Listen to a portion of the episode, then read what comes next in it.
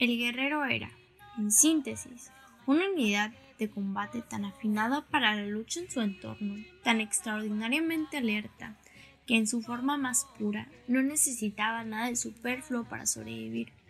Un guerrero no tenía necesidad de regalos, ni de ser apoyado con palabras, y tampoco con actos, menos de recibir consuelo o incentivos. El resultado final de esto era conseguir un luchador que luchaba solo y que extraía sus silenciosas convicciones. Todo el impulso que precisaba seguir adelante, sin quejas, sin necesidad de reconocimiento. Con esta alegórica simbología que define sustancialmente al guerrero en sí, sí, como que se necesita analizar esto, de que el guerrero para él era su propio enemigo. Es decir, nosotros también incluso podemos ser nuestros propios enemigos, tomando este lado más espiritual, esta connotación espiritual que se le da a los toltecas actualmente. Y que de cierta forma, pues sí tiene algo que ver con la cultura, claro. y esto pues en base al largo, constante y valoroso trabajo espiritual que se le ha dado, el seguimiento como tal, ¿no? me gustaría pues seguir esta línea de la espiritualidad para hablarles de Chakmul, que en su caso él tiene una alegoría hacia estas bases de valores. ¿Y estas bases de valores para qué? Bueno, pues para ascender hacia la verdad. Luego está Kutli, que él prácticamente es de una forma estricta, pues afirmaba o trataba de seguir esta disciplina para la transformación de los guerreros. Y esta se daba solo pues por el fuego y por el espíritu, eran como su base de ser. Luego vemos a eh, Quetzalcoatl, que básicamente es, la, es el camino hacia la sabiduría. Entonces, estos tres dioses que acabo de nombrar de la mitología tolteca son muy importantes para el desarrollo de la visión espiritual que se le puede dar. Hola, buenas noches, buenas tardes, buenos días. me gustaría empezar pues, con presentarme. Mi nombre es Leslie Marian, soy del grupo 332 y el día de hoy pues me encuentro en el podcast de México Prehispánico. Pues a mí me toca hablar de este tema muy interesante que son los toltecas.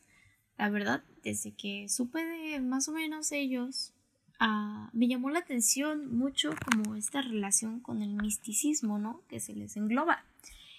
Y pues para llegar a eso, como ya di una introducción medianamente loquilla, ah, me gustaría igual pues hablarles de datos más ah, duros, más fuertes sobre esta cultura y después entender más o menos por qué se le asimila con lo espiritual, ¿no? Bueno, bueno, la cultura tolteca habitó en el norte de la región de Mesoamérica, en los actuales estados de Zacatecas, Hidalgo y parte de Jalisco, entre 900 y 1200 después de Cristo.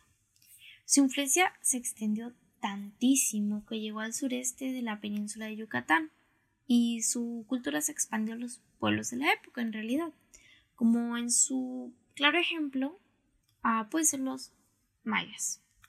Y pues esto lo, lo, conocemos en base a la evidencia de la arquitectura y las representaciones pues toltecas que hemos conocido en Chichen Itza. Bueno, los toltecas como tal fueron un pueblo nómada. tenía un antecedente a chichimeca. Los toltecas pues conquistaron la ciudad de Teotihuacán en el año 750 después de Cristo aproximadamente y luego asentaron su población y su cultura. Se establecieron en la meseta central y pues durante este tiempo se desarrolló su sociedad, una casta militar que pues va a reemplazar este lado religioso de la administración, formándose en un gobierno extrañamente militarista. Ah, las personas pues conocen este grupo a veces más que una civilización o una cultura como un estilo de vida. Y es que la cultura tolteca se encuentra envuelta en muchísimas oposiciones a su alrededor. Hay historiadores que la perciben como una invención humana, como un mito. Y pues en su contraste está Miguel López de Portilla, que pues cree que los toltecas en efecto eran una etnia real. Y varios historiadores que también siguen esa línea, ¿no? la historia tolteca es llamativa por esta misma característica, básicamente porque se presenta pues una idealización y un mito demasiado atrayente para la audiencia. A mí me, o sea, a mí me pareció atrayente todo eso. Y pues es que la historia de los toltecas lo conocemos pues por los mexicas básicamente y por los relatos de los conquistadores españoles que escribieron estos textos en los cuales pues mezclaban sucesos históricos con creencias y suposiciones religiosas. Entonces pues este rollo como que de de misterio alrededor de ellos, pues es lo que nos lleva a, lleva a preguntarnos, pues, de dónde y cómo surgieron. Como se mencionó anteriormente, pues los mexicas tenían demasiada influencia en, este, en esta visión que tenemos acerca de los, de los toltecas, porque pues existía la tradición oral, como siempre, y en esta tradición oral mexica y en los escritos que se dieron en el siglo XVII, pues conocimos a los toltecas desde un ideal bastante elevado. O sea, y ahora ya no nos parece tan raro incluso que tenga este lado espiritual porque pues estaban demasiado idealizados. Y pues era elevado en el sentido de que eran el ejemplo a seguir como sociedad, como un pueblo civilizado, pues distinguido por esa riqueza, poder y sabiduría que ellos se supone que tenían. los toltecas según la visión de los mexicas, em, inventaron todas las artes y los oficios sagrados como el calendario y la escritura y pues fueron gobernados por el mismo, por el mismo Quetzalcoatl, o sea, era algo fuerte. Y em, se creía que pues sus líderes eran como semidivinos y sostenían a la clase. Esto hacía que la clase mexica como que se sintiera bien consigo mismos porque se creían descendientes de los toltecas y pues de alguna manera esto hacía que se legitimizara pues, su poder como tal. por la forma en la que los supuestos herederos hablaban de Tula, una maravillosa Tula, ah, pues podemos notar como hay unas expresiones curiosas en donde las mazorcas de maíz las calabazas eran tan grandes que cada una podía ser cargada por un hombre. El tamaño de las matas de Ahuatli era tan grande que parecían árboles. El algodón de todos los colores brotaba de la planta y cruzaba su, cielo en aves tropicales. Los toltecas eran imaginados como artistas del pasado, básicamente. Y Quetzalcoatl como el sabio, el descubridor de los grandes secretos del mundo, que vivía de una manera demasiado, demasiado preciosa, decorada y demasiado ostentosa. Los toltecas, pues, como dije, son conocidos por su amplia influencia en las culturas. Y pues, o sea, ahora ya aparte de los mayas podemos conocer que también los mexicas se habían influenciados, pero no solamente eran ellos, también eran los zapotecas, los quiché, que afirmaban ser descendientes de los toltecas. O sea, como había un, un rollo de si eres descendiente de los toltecas, tienes una clase, una esencia. Tú eres el súper bueno de esta historia que se está construyendo, ¿no? Ah, el culto a Quetzalcoatl se esparció por todas las culturas mesoamericanas. O sea, para uno que lo escucha, no es tan difícil ubicarlo, ¿no? Uno ya lo sabe, ya lo conoce.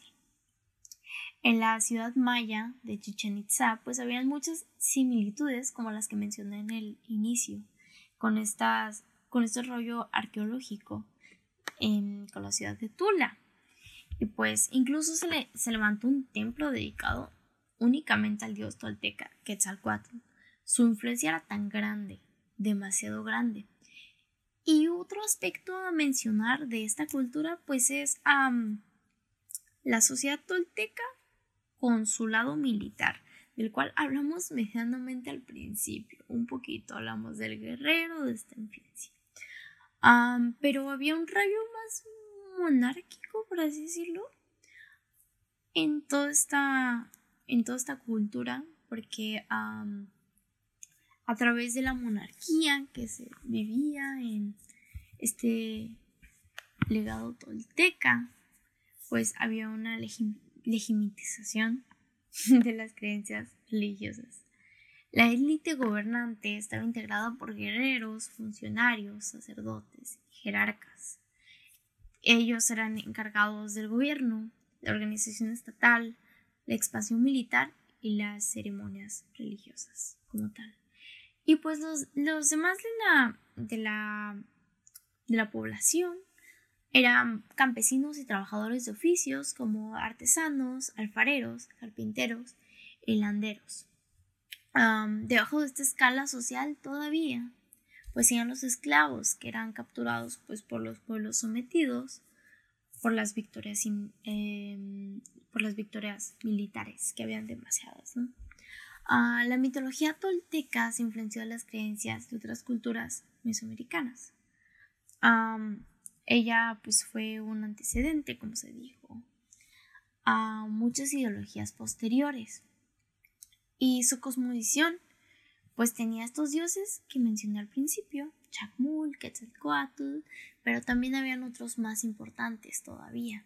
Bueno, no más importantes, sino importantes, que podrían ser Tlaloc, Sentiolot y Tezcatlipoca. a ellos también les rendían cultos y pues ofrecían sacrificios humanos, como es bien conocido. La cosmovisión tolteca, pues el mito cuenta básicamente del monarca dios, una transición curiosa o una combinación curiosa, que era Quetzalcoatl. En su origen, Quetzalcoatl fue un guía de su pueblo, enseñó las artes y los oficios religiosos y además alcanzó una profunda espiritualidad. Sin embargo, pues a través de, de engaños de Tezcatlipoca, le mostró a través de un espejo una imagen de vanidad e inmortalidad y llevó a Quetzalcoatl a cometer diferentes errores que le hicieron caer en la desgracia. Y esto es muy interesante, este lado mitológico, porque si lo pensamos bien, es el lado humano. Y por otra parte, yéndonos a datos más tangibles, a vestigios, pues es también interesante el trabajo artístico que se llevaron pues los toltecas, lo que nos dejaron físicamente, más allá de lo escrito por otros, lo que está.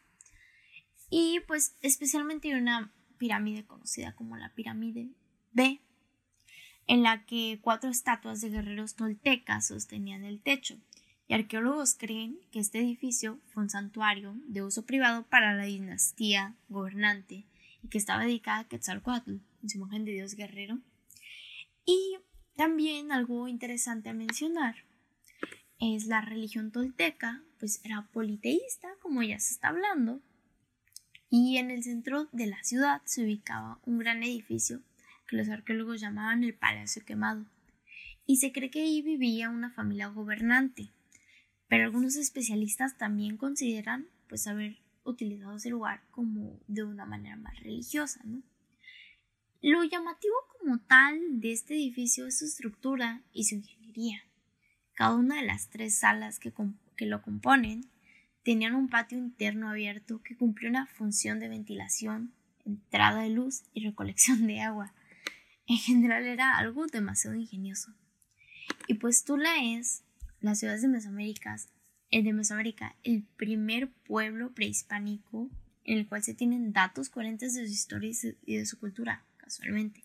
Hay listas de dinastías, nombres de reyes y gobernantes, relatos de migraciones. Está la historia de la ciudad como tal, la fundación de su desarrollo, sus conquistas y su decadencia. aún así, desafortunadamente, gran parte de la tradición tolteca es leyenda y por ende es un poco difícil de comprobar.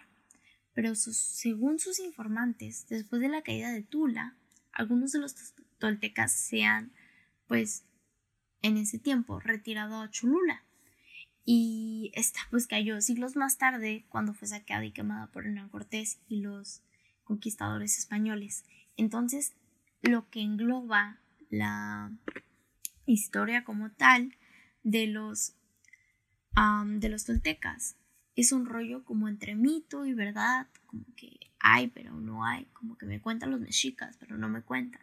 Es un rollo demasiado extenso y se entiende su lado más espiritual porque en sí se prestaba a hay autores que lo suponen pero es porque simplemente no a pesar de que haya buena información todavía sigue viéndose todo este rollo y todavía es increíble con una civilización como la que es los toltecas, pues haya tenido ese nivel de conciencia o ese nivel de espiritualidad que personalmente yo creo que sí se podía dar, o sea, la verdad, pero todavía sigue siendo algo curioso para la historiografía.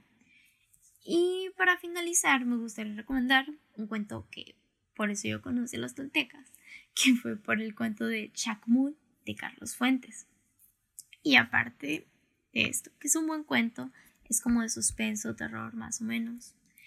Y aparte de esto, pues quería hacer una mención a los cuatro cuerdos, que la verdad no tenía intenciones de nombrarlos, pero como dije, estaría bien hablar de la espiritualidad de los toltecas, pues los cuatro cuerdos son el no supongas, pues obvio no des nada por supuesto, si tienes duda debes aclararla, si hay sospechas, las preguntas, si supones. Bueno, en fin, es todo un rollo. Y también tienes que honrar a tus palabras, o sea, ser coherente con lo que dices y con lo que haces. Es muy importante. Y también, haz siempre lo mejor. Siempre puedes dar más de ti mismo. Y no te tomes nada como personal. Hay personas que te quieren lastimar y hay otras que no, pero ese es problema de esa persona y no es tu problema. Entonces, en base a esto, hay un constructo espiritual muy curioso, pues con los toltecas, que sigue siendo un misterio y que sigue siendo algo interesante de analizar, pues, con la historia. Por mi parte, esto es todo. Espero que les haya gustado este podcast. Mi nombre es, repito, les Marian Pino Frutos. Espero que les haya gustado. Y buena noche, buen día, buenas tardes. Bye bye.